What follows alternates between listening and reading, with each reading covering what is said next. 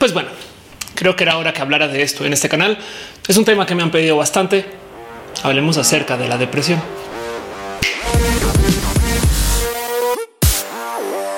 gente bonita, ¿qué tal? Yo soy Ophelia Pasona, la explicatriz. Sean ustedes bienvenidos aquí a mi canal de YouTube, donde hablamos acerca de tecnología, a veces de videojuegos y a veces del tema de hoy.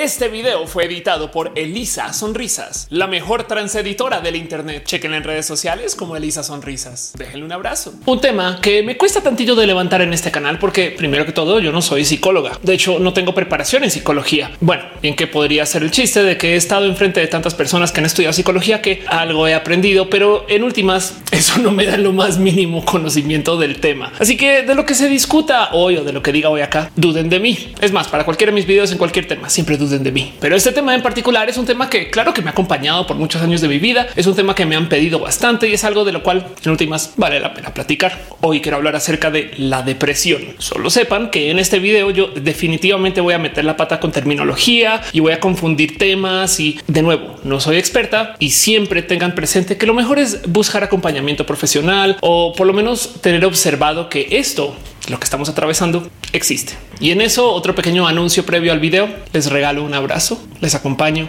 y sepan que en el peor de los casos somos varias personas que estamos aquí para escucharte. Saben, porque parte del proceso es que este tema es sumamente difícil de platicar entre a veces hasta nuestro mismo grupo de apoyo o hasta con la familia y no solo por como sea que ellos o ellas enfrenten estas cosas, sino porque como nosotros y nosotras enfrentamos esta cosa también. A veces nos cuesta simplemente ponerlo en palabras o entender qué es lo que está pasando. Entonces, pues afortunadamente ahora vivimos en la era del Internet y sepan que si este video no les da una solución, ojalá por lo menos les detone una idea. Así sea la idea que otras personas estamos también acá y entonces nos vamos a acompañar. En fin, lo primero es lo primero. Tratemos de entender el qué es la depresión. Luego están los memes de la gente que está así como en la cama abrazando una olla y dice acá con la depresión. Pero aunque bien sabemos de la existencia de esta cosa que se llama la depresión, que podría ser quizás una tristeza, un sentir, un modo de vivir para algunas otras personas o simplemente algo por lo que atravesamos, también hay que entender que en el amplio espectro de la depresión, pues por supuesto que hay esta cosa que es el estado anímico, como también está esta cosa que son los trastornos que se generan alrededor de la depresión. Y sí, si ustedes vienen de las ciencias de la tierra o de biología o hasta si vienen de los estudios de economía pensando que voy a hablar acerca de la gran depresión o algo así, lo siento.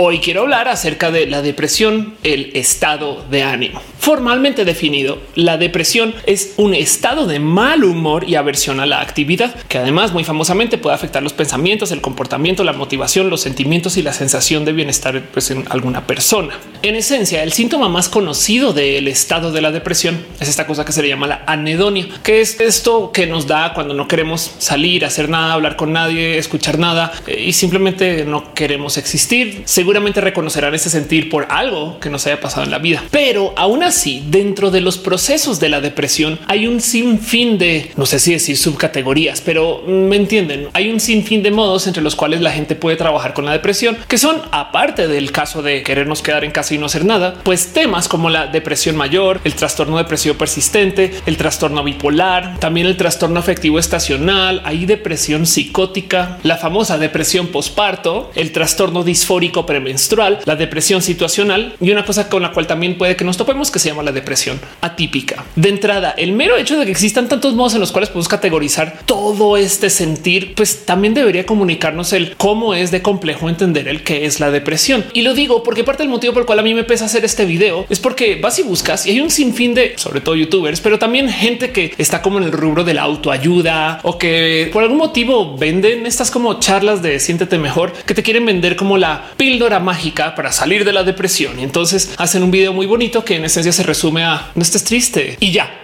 y ojo, no es que quiera demeritar el trabajo de ningún compañero o compañera youtuber, sino simplemente me salta el hecho de cómo es esto de amplio y cómo hay de gente que al parecer les encanta reducir 29 mil millones de el cómo se expresa la depresión a una, no? Y dice que eso es lo que le pasa a todo el mundo. Así que de nuevo, tómense esto a corazón con lo que yo les voy a hablar aquí, porque capaz si estoy hablando de temas muy generales de cosas que he vivido yo en mi vida y puede que apliquen, como puede que no apliquen, pero sepan que mi visión es así de pequeña, sobre todo porque no he estudiado esto, pero como sea, sepan también que hay millones de modos de entender la depresión. Y ojo, porque ya les di los tipos mayores de depresión que pues, se podrían catalogar y seguramente esa lista está incompleta. Sepan también que hay una cosa que se llama la distimia, que es como una depresión menor que dura más tiempo, donde no estás como tan grave como en depresión, sino que simplemente estás como que diría desinflada y te quedas ahí por mucho tiempo y así es tu vida. Y entonces esa es la distimia, a diferencia de este proceso de depresión que como que va y viene, que se llama la ciclotimia. En fin, ya les había dicho que iba a meter las patas con la terminología en este video. Seguramente ya lo hice. Entonces, bueno, disclaimer de lado quiero hablar de este tema. Y ojo, hay otra cosa que quiero dejarles ahí en dicho. Sepan que todos los términos y todas estas cosas de las cuales yo voy a hablar son términos descriptivos, no prescriptivos. Si yo de repente les digo que depresión es no querer salir de la cama por algo que está pasando pues, en nuestra cabeza y entonces tenemos que lidiar con eso, eso no necesariamente quiere decir que ustedes tengan depresión. Los síntomas, el cómo leemos las cosas, en últimas, no todo el mundo tiene que encajar perfectamente bien en un cajoncito de ok, lo que tengo es depresión estacionaria, sino simplemente hay que entender que estas cosas medio nos describen, medio no, como los procesos identitarios. Ahora hay unos momentos donde las cosas son muy claras y hay otros donde son difusos. Capaz y lo que tenemos en algunos casos no es depresión, es una real tristeza de un tema. Y por eso creo yo que hay que hablar de esto, porque la primera mitad del problema de la depresión es una cultura que nos enseña a no hablar de este tema. Por algún motivo nos enseñaron que la fortaleza es quedarse callados y calladas. ¿Qué clase de valor es ese? Fortaleza, ser fuerte no es aguantar todo y que entonces ahora la vida se desarme alrededor mío, sino que yo soy creyente que la fortaleza viene del poder compartir cosas que normalmente te quieres guardar para ti. Pero bueno, dejando eso de lado, solamente quiero decirte que lo que sientes es real y muy válido. Y como los sentimientos son centrales para nuestra vida y con el cómo nos desarrollamos, pues también hay que tener presente que todo esto es muy importante. De nada sirve ser unas personas súper chingonas en el trabajo si estamos tristes. De nada sirve ganar un chingo de dinero en un acuerdo, un contrato, si vamos a llevar una vida vida en depresión, si vamos a tener que desconectarnos sentimental y emocionalmente de algunas cosas, hay que tener presente que la salud mental es gran parte del cómo enfrentamos la vida y por raros motivos, no quiero culpar a ninguna generación, pero ya saben que pues, la gente mayor por razones se les enseñó a que tienen que ser este corte de personas y ya las generaciones un poquito más jóvenes como que entendimos que no, no está tan chido eso. Por raros motivos se nos enseñó a negarnos los pensares de la depresión y de la salud mental. Una de las cosas que he escuchado bastante cuando hablo de este tema es de cómo la depresión y los procesos de la salud mental son cosas para gente muy adinerada, muy privilegiada. Cuando la verdad lo que hay que tener presente es que desafortunadamente los tratamientos que se conocen para la depresión, eso son los que tienen límites de acceso, son los que son caros. Pagarle un psicólogo, una psicóloga no siempre se puede. Y oigan, hay mucha ayuda para esto que no requiere de dinero o que en últimas funciona con otros modos de colaborar, así sean grupos de plática y discusión, así sean grupos de compartir. De lo que yo sepa, les voy a dejar aquí abajo en la sección de, descripción del video enlaces a lugares donde podrán buscar o estar al tanto de a lo mejor otras personas donde puedan también como platicar y demás. Y lo digo porque muchas veces en mi vida yo me he encontrado ante esta situación del no tener cómo pagarle a alguien pues para que me dé escucha. Y esto es algo que hay que enfrentar. Pero el punto es que todo el mundo tiene procesos de salud mental. No es algo que simplemente se observe allá. Tristemente, donde tenemos que cambiar es en que sea más accesible el enfrentar estas cosas. Pero bueno, hablemos de que es la depresión, porque me quedé por allá hablando acerca de la economía y ahora resulta que pues, me puse a hablar acerca de ONGs y, eh, volvamos. y entonces lo primero que les quiero compartir acerca del cómo yo me acerco con los procesos de la depresión es que he aprendido que lo más complejo de la depresión en sí es determinar si es una depresión. Y entonces ya sé, me acaba de pasar unos como 5 o 10 minutos diciéndoles que esto hay que enfrentarlo y que si existe y que es real. Ahora como que vengo a decirles que no es real, pues no, es que para poder entender cómo enfrentar la bestia, tenemos que poderla observar, que es justo lo que hacen en el terror. Nos muestran bestias incompletas y entonces por eso nos da miedo, porque la bestia es más grande de lo que pensamos. Y si pudiéramos, por ejemplo, iluminar a los aliens y tenerlos como bien documentados, capaz y eh, algo más podríamos ver. Lo mismo, lo más complejo de los procesos de la depresión es determinar si lo que estamos viviendo es una depresión en sí o una tristeza. A ver, a ver, a ver, a ver, a ver, Ofelia, como que, que una tristeza si, si pues yo sé que tengo depresión y es que es muy fácil confundirlos porque hay un buen de paralelos. Claro que vamos a confundir una depresión con tristeza. Te retiras de la vida, te alienas de la gente que te rodea, te desconectas mentalmente, millones de cosas que dices, pues sí, es que así se siente. Pero una de las cosas que dicen diferencia categóricamente el que es traer una depresión o estar triste es que la gente que está triste por lo general sabe por qué está triste. Hay un motivo, una razón y lo puedes señalar. Perdí mi trabajo, perdí un amigo. Ahorita estoy pasando por un proceso complejo porque pues tenía que decirle algo a alguien y no le pude decir. Entonces ahora estoy frustrado o frustrada y eso me hace muy triste. Que de paso parte del motivo por el cual esto también es bien complejo es porque muchas veces nos dicen que no podemos estar tristes. Ya sonríe. No.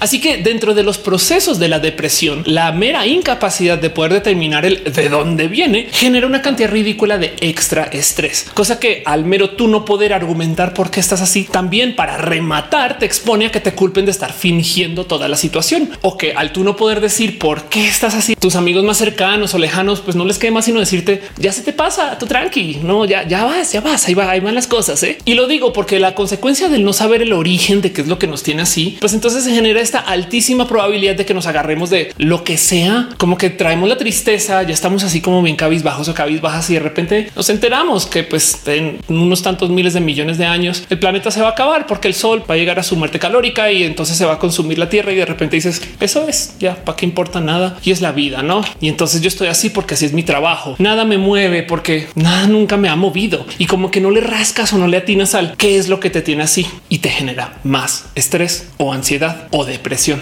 Sobra decir que no podemos descartar que es posible que una de las situaciones por las cuales pues, estemos en depresión es porque también manejamos raros procesos de química cerebral. Nuestro cerebro nos pide que mantengamos un como muy delicado balance de las cosas y que si consumimos esto, entonces vamos a generar estos químicos, pero un día lo dejamos de consumir. Entonces nuestro cerebro como que se cae, a ver qué onda, qué pedo. Y de repente las cosas ya no conectan o a lo mejor a lo largo de la vida se genera un trauma o simplemente así es porque hay divergencias. Entonces, pues nada, nuestro cerebro procesa las cosas pues, de un modo que pues, nos puede generar depresión. Entiéndase que nos puede generar una tristeza de la cual no sabemos cuál es su razón, motivo por el cual varias de las soluciones que hay para lidiar con esto son enteramente químicas. Ahora, ojo, que también hay muchos vicios con este pensar, porque que nunca se les olvide que vivimos en una sociedad que pide una cultura de la productividad, donde nos enseñan que está bien tomarnos un chucho y volver a la vida, donde nos enseña que tenemos que estar siempre productivos y productivas. Y esto desafortunadamente también por fuera de los procesos de las depresiones, también hay que tenerlo muy observado porque como que está mal visto el que nos tomemos un extra día para recuperarnos y nos sentimos mal si no estamos siempre haciendo algo productivo con nuestra vida. Entonces estamos de vacaciones y no podemos simplemente ver hacia la playa y no sé, pensar en el futuro, sino que ya estamos pensando en y si yo viviera acá, cómo haría para trabajar, no como que tenemos algo ahí en el cerebro y en nuestra educación que nos dice que tenemos que siempre estar productivos y productivos, motivo por el cual, y ojo que esto es una visión muy personal. Yo siempre he sentido que el uso de antidepresivos es más un yeso que una solución. Entiéndase, es una muletilla, es algo que tomas mientras organizas las cosas para que dentro de los procesos químicos que generan estas pastillas puedas tener esas difíciles conversaciones que te ayudan a liberar cosas o puedas solucionar las cosas en la vida que te mantienen triste y por consecuencia en depresión, que no has podido entender por qué estás así. Hay millones de motivos más por los cuales la gente podría tomar antidepresivos. Yo lo veo así. Y ojo, esto no tiene que ser su solución. Tomar antidepresivos no implica que estés enfermo o enferma. De hecho, hablar con una persona de estas cosas tampoco significa que estés enfermo o enferma. Una no va al psicólogo o a la psicóloga porque esté enferma o enferma. Estas son cosas de nuestra salud mental. Es mejor considerar que el psicólogo o la psicóloga es como ir al gym. Tú vas a hacer este ejercicio mental para que nuestro cerebro esté como una posición donde podamos como no estar cayendo en estos hoyos sin entender por qué caemos en estos hoyos. Llévense eso a su corazón, porque aún así he visto gente hacer milagros tomando antidepresivos y gozarse un poquito más la vida o no, pero solucionar cosas. Y entonces luego a la larga, si gozarse un poquito más la vida o no. El punto es que hay que entender que hay vicios, como también hay muchos beneficios y eso no le quita que sea enteramente malo o enteramente positivo. Solamente sepan. Entonces, ¿por qué me centro tanto en este cuento de lo que es la depresión en sí? Porque de nuevo, al entender un poquito el qué es lo que genera las depresiones y el qué es lo que nos mantiene así como en la casita, como hechos bolita y que nos encierra como que sin ganas de querer platicar con nadie, pues hay que entender que si las depresiones son estas cosas que tenemos por aquí encerradas que no podemos identificar de dónde viene, pues entonces muchos de los modos de poder generar estas realidades que nos permiten enfrentar los problemas de la vida vienen del diálogo o de la plática. Y lo digo porque no sé si alguna vez les ha pasado que hasta que no discuten un problema, no logran encajarlo en algún lugar y manejarlo así es un problema del trabajo o un problema de algo de familia. Como que en nuestra cabeza lo tenemos medio pensado, pero ya hasta que lo decimos y lo ponemos en palabras, ahí por algún motivo nos hace sentido. Entonces en eso evidentemente el problema de la depresión se puede trabajar con terapia. No quiero recomendarlo como una solución universal porque de nuevo pues no todo el mundo puede pagar terapia. Yo he estado ahí, pero sepan que una de las posiciones posibles por las cuales el motivo por el cual no tenemos presente el que nos tiene tristes es que el cerebro mismo siente que recordar esa cosa que nos genera esa tristeza o tenerlo presente puede que nos haga daño. ¿Por qué? Porque nos enfrenta contra cosas complejas, algo con la familia que de verdad no podemos procesar o un recuerdo duro acerca de algo que pensamos que no iba a pasar y pasó o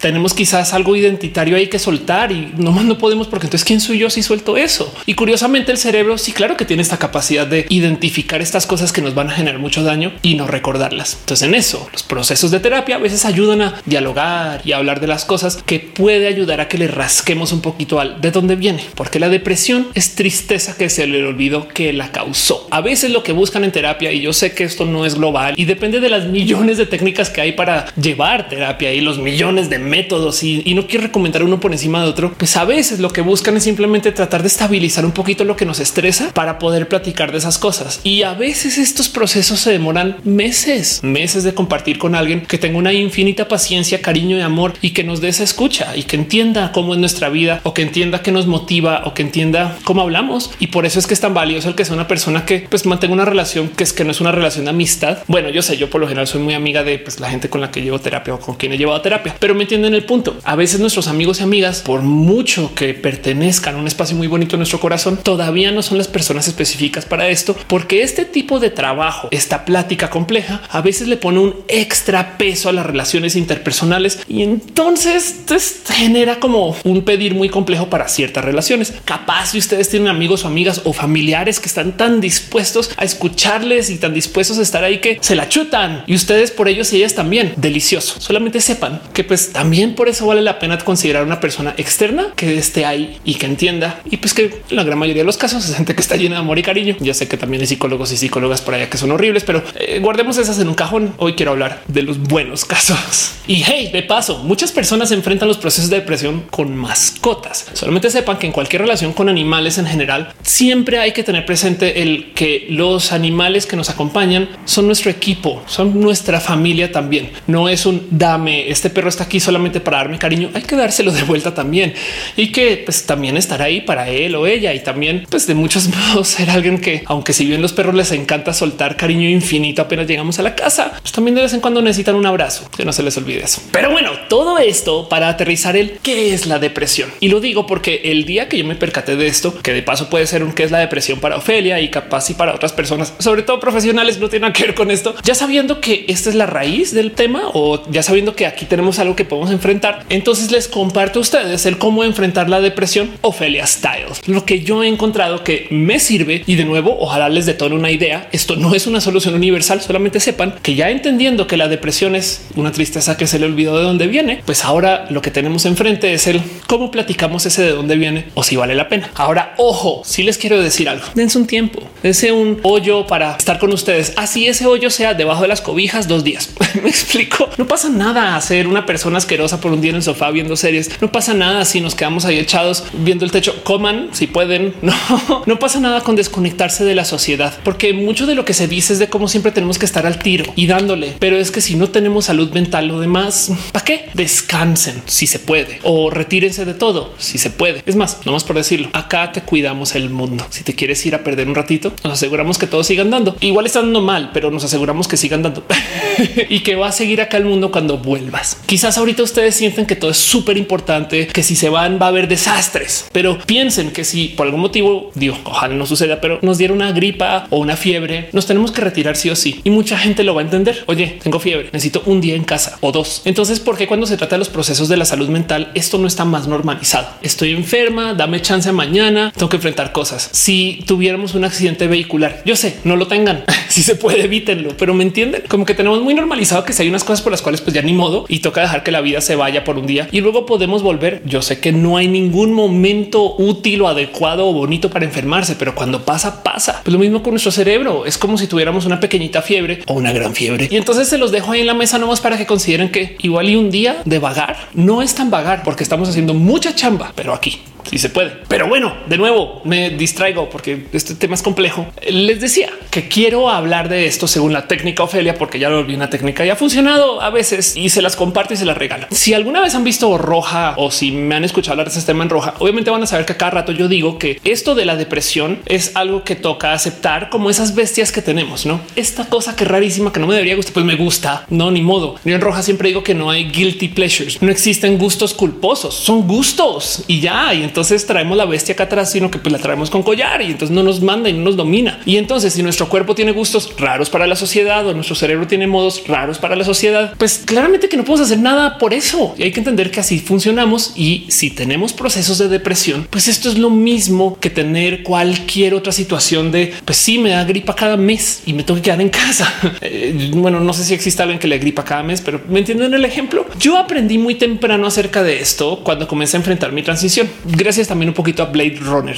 que por si no lo saben o no lo tienen presente, spoiler, la lección de Blade Runner es que si en últimas tú no puedes distinguir una persona de una persona falsa, o sea, una replicante, entonces, ¿qué importa? Pueden ser tan humanos o humanas como quieran, porque así se identifican, porque son indistinguibles. Algo que habla mucho acerca de la identidad. Si yo soy indistinguible de una persona mexicana, aunque no haya nacido en México, soy mexicana porque me identifico así. Mis documentos dicen que soy así y entonces no hay casi, casi, casi que nada que diga que no lo soy. Pues sí, porque todo el mundo es así. Bueno, esa es la lección de Blade Runner y espero que la vean. Y si la ven, vean la versión del director que tiene todo esto. Pero bueno, el punto es que traigo toda esta colación porque así es como yo enfrenté mi transición. Cuando yo comencé a ver mis procesos de transición, lo primero primero que tuve enfrente de la mesa es el pero por es bien irónico porque las serfas todo el día me dicen a ver Ofelia, ¿qué es ser mujer? Explícame, dime ya qué es ser mujer. Necesito saber lo que es ser una mujer, Ofelia, porque yo no sé nada. Tú que eres transo, dímelo. Y yo así de güey, yo no sé. Yo llevo mucho tiempo también preguntándome qué onda conmigo. O sea, es como yo no me desperté un día y dije, ¿saben qué quiero? Ganar mis universo y llevarme todas las medallas en las Olimpiadas. Transicionaré. No, güey, eso no me pasó. Yo simplemente un día me di cuenta que esto está chido y me, que me llama la atención y comencé como a rascarle mucho mi primer año de transición el por hasta que mucho tiempo después me percaté que como en Blade Runner y si nunca sabes por y si es tan indistinguible de algo real que es como si fuera algo real, porque pues está la duda de y si esto es algo que está solo en mi cabeza, no? Pues entonces qué importa? Pues lo mismo. Y yo sé que aquí estoy no extrapolando, sino lo que le viene. Estoy dos cosas que no tienen relación y está haciendo como hilos de conspiranoia, pero en mi cabecita, si parte del proceso de lo que genera la depresión y mis procesos de depresión es el que yo no sé dónde viene, si logro desmontarle la importancia al de dónde viene, entonces a lo mejor puedo enfrentar el resto de mis problemas de la vida. Entiéndase, si yo dejo de preocuparme por qué estoy así, por lo menos me quito de encima la preocupación de uno de las dos cosas que se generan con la depresión, porque una cosa es estar triste y otra cosa es estar triste de que estás triste.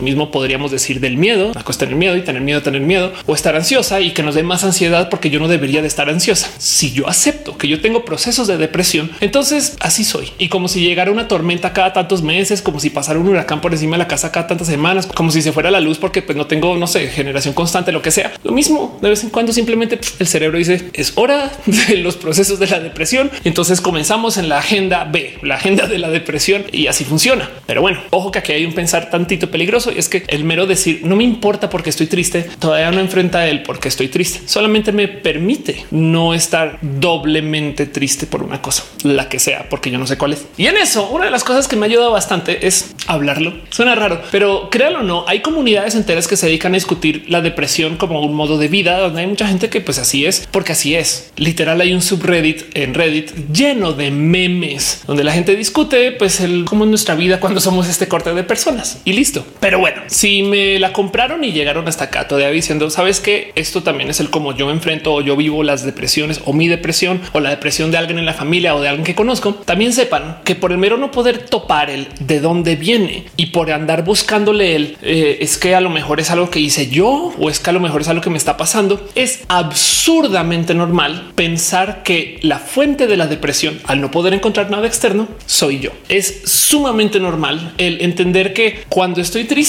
claro, es porque mi jefe culero o porque algo me pasó aquí, mi carro que daños y o porque yo me enfrenté pues a una situación laboral completa. No sé, hay millones de motivos por los cuales podríamos estar tristes por el mero hecho de que un Pokémon no tiene cierto poder. Saben? O sea, cualquier cosa nos puede generar tristezas, pero como con la depresión no sabemos de dónde viene, entonces no la pasamos pensando si no es nada fuera, entonces he de ser yo y es sumamente normal de paso, porque además somos personas inteligentes que podemos hilar cosas que normalmente no hilan. De repente comenzar a toparnos como con comunes denominadores en historias de nuestra vida que dices, claro, es que es porque yo soy así o porque yo atraigo eso o porque yo hago estos daños. Yo siempre repito los patrones con mis y demás y capaz un poquito sí, pero no necesariamente. Motivo por el cual, ya que estamos discutiendo la técnica Ofelia para enfrentar la depresión, entonces les dejo ahí sobre la mesa que uno de los motivos con los cuales yo enfrento esta autoculpa es manteniendo un tantito de gusto al ego de Ofelia. Y yo sé que esto puede ser así de tóxico, pero esto que hago yo acá atrás que por si no se han dado cuenta, en esencia son mis premios, mis nominaciones a cosas, las, lo que yo he hecho en redes, saben como que a lugares donde me han invitado, etc. Hasta dibujos de mis amigos y amigas, saben como que las cosas bonitas que se han generado en mi vida me sirven mucho para tener un muro para observar y decir, bueno, algo has hecho, pendeja. Nos enseñan en todas las esquinas que el culto a una misma está mal. Y sí, yo sé que hay gente muy egocéntrica en la vida o narcisa que tiene exceso de culto, pero en mi caso en particular, cuando yo estoy triste, por lo menos tengo estos recordatorios de bueno, eso está ahí y no llego solo. Entonces me ayuda a medio desmontar un poquito este sentir de que todo lo que hago está mal. Muchas veces lo que acabo concluyendo es que algunas cosas de las que hago están mal, pero no todas. Y entonces eso a veces me es importante. No sé si les sirve a ustedes, pero ahí les dejo el tip. Pero de nuevo, estas son las curitas, porque si la depresión es una tristeza que se le olvidó de dónde viene, lo que necesitamos para comenzar a enfrentar las raíces de esta depresión suelen ser esto que llaman insight, visión, el entender que, claro, es que cuando yo comencé a hablar con mi primera ex, algo salió de mí y entonces traigo eso colgando y arrastrando y todavía no lo he enfrentado. El problema de las amigas, date cuenta, es que uno necesitas amigas que te digan que te des cuenta y dos, tienes que darte cuenta. Y son horribles porque el momento que te percatas de eso, entonces te das cuenta que a lo mejor llevas 10 años sin enfrentar un tema y poner los temas complejos en la olla express solamente hace que explote, pero a veces el cuando explotan, pues por lo menos ya salieron. Que de nuevo todo esto es un gran argumento para volverles a recordar el por qué es importante el platicar de estas cosas. Y esto puede ser difícil de hacer si no tenemos una cultura del compartir, porque una vez pasamos por esos procesos de insight de ok,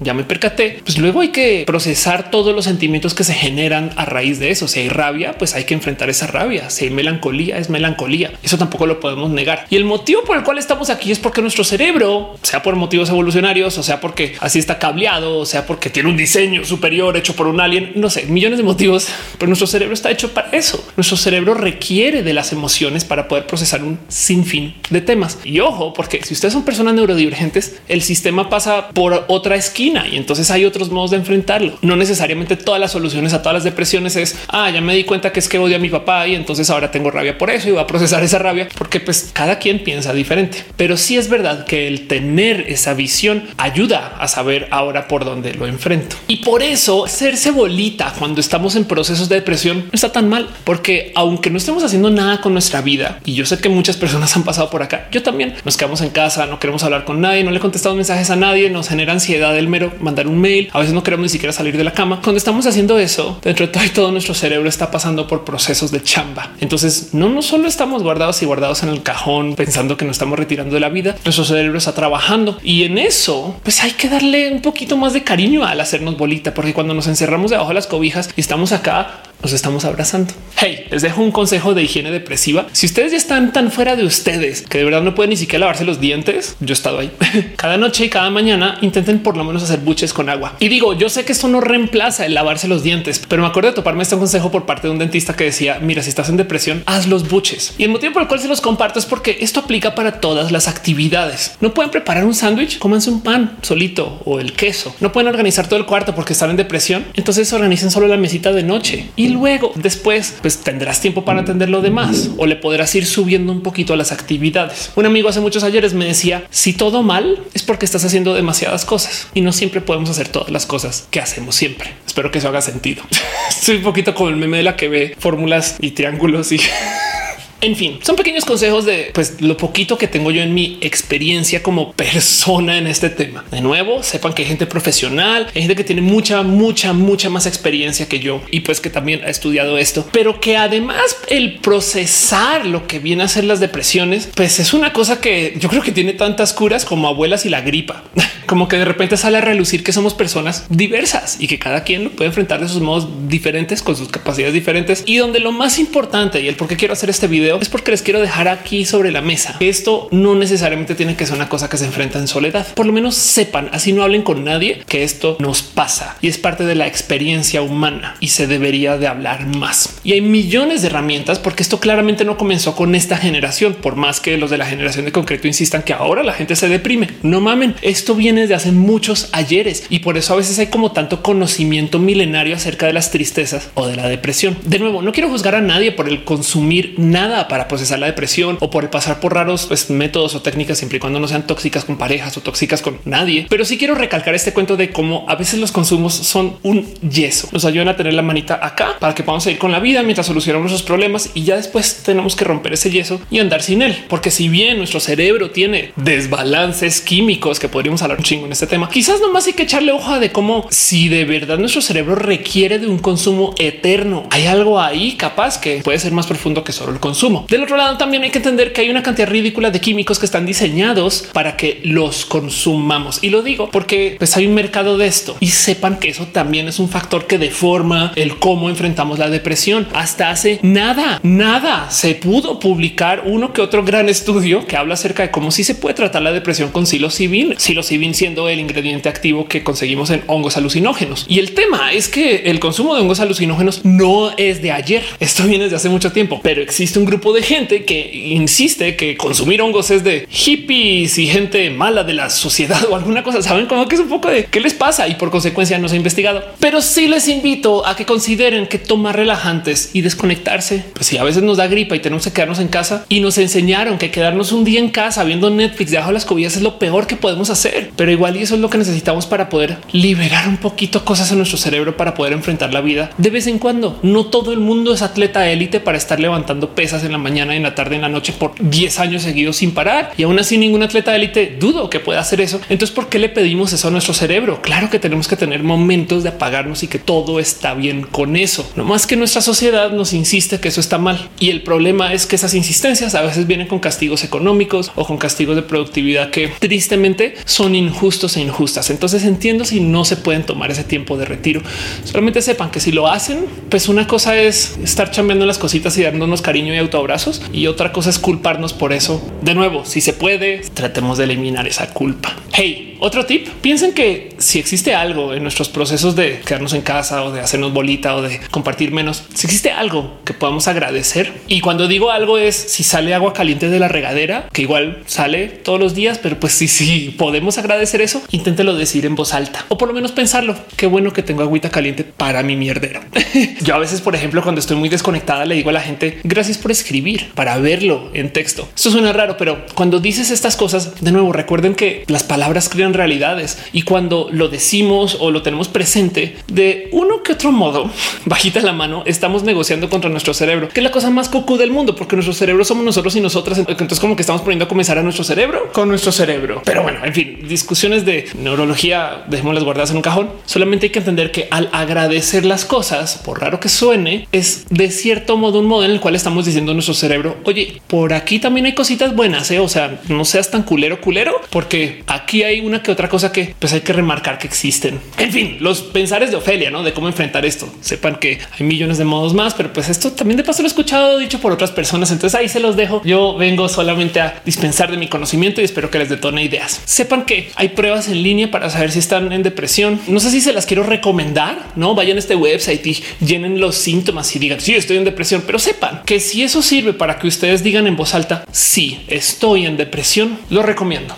Recuerden que darle lugares a estas cosas, recuerden que darle lugar a estas cosas es de muchos modos el primer paso. Es como cuando sales del closet, que la primera salida del closet es contigo, pero siempre sepan que tanto así como hacer dieta para estar flaca no funciona. Tienes que cambiar tu estilo de vida y enfrentarte a nuevos modos de cómo consumes lo que consumes y cómo vives en general y cómo a largo plazo vas a tener este otro modo de procesar tu cuerpo y demás. Eh, lo mismo con todos los procesos cerebrales. Primero que todo, como las depresiones son estos procesos tan neurológicamente complejos y diversos y amplios y pues con millones de fuentes y motivos y razones, muy probablemente no llegaron de la noche a la mañana, que nos hace pensar que es solamente tomarnos una pastilla y salimos de eso. Y eso no es tan grave. Yo sé que queremos ser súper productivos y estar felices siempre, pero pues un poquito como The Incredibles, que si todo el mundo es súper, nadie es súper. Si todo el mundo es feliz, nadie es feliz. Entonces hay que entender que nuestro cerebro necesita esos ires y venires por millones de motivos. Hay algo ahí donde la gente sí tiene que ser melancólica de vez en cuando. Hay algo ahí donde tenemos que enfrentar las cosas con seriedad y hay algo ahí donde pues en últimas, claro que el hacernos estar triste pues tiene fines evolutivos útiles, pero las depresiones son esas tristezas que no logramos entender de dónde vienen y entonces son muy tóxicas. Por consecuencia, pues para rascarla de dónde viene, tenemos que ir enfrentando lentamente las cosas. También porque si nos quitamos la cura, capaz y sigue sangrando ahí abajo. Entonces tengan presente que yo sé que está la chingada, pero ir saliendo de esto pues, puede ser una cosa de un buen de tiempo y si logramos como navegarlo y surfearlo, pues a lo mejor ahí hay tantita de solución. De nuevo, esto es como yo lo vivo. Capaz y ustedes si lo logran solucionar de la noche a la mañana y qué chido, qué bueno, compartan la receta. Pero bueno, en fin, quería hablar de ese tema porque, bueno, de nuevo me lo han pedido bastante. Y segundo, porque pues sí, sí tengo algunos pensares alrededor del tema. Como todo aquello Internet, yo siempre he creído que esto funciona mejor cuando lo compartimos abiertamente. Y lo pregunté en Twitter. Dejé por ahí una bonita duda acerca de la depresión y mucha gente me platicó acerca de qué hace, cómo lo enfrenta, lo cual de entrada me parece tan bonito de observar porque solito eso comprueba que pues que hay muchas otras personas que están aquí. Entonces, más que un no estás solo, no estás sola, es un estás en compañía, vamos en manada. Esto nos pasa, es parte de la experiencia humana. Menciones notorias de cosas que me dejaron ahí en ese tweet. Irma, por ejemplo, habla de cómo sí o sí tiene que pasar por procesos de meditación, donde la meditación para pues, muchas personas es simplemente este diálogo personal o el aprender a soltar con cosas. No sé, pero pues claro que es un modo en el cual podemos enfrentar algunos de los problemas o por lo menos calmarlos un tantito y seguir adelante con el estar en esta depresión. Digo, María Isabel, por ejemplo, habla acerca de aplicar el sistema Shrek, donde es mejor que las cosas estén afuera que adentro. Y entonces dice de cómo habla de la depresión en voz alta y lo cuenta y lo comenta y opina. Y es verdad. Yo muchas veces platico calzón quitado. Bueno, sin calzón quitado. Me entienden? Es un dicho. Muchas veces platico de cómo los procesos de ideación suicida pues me han llevado a un pensar o a otro o a escribir cosas o en fin. Yo hablo mucho acerca de la ideación suicida porque pues, si lo tengo aquí enfrente, no está aquí adentro y le resto poder. Y así como dice María Isabel que no más platicar lo ayuda, sepan que hay memes, muchos memes.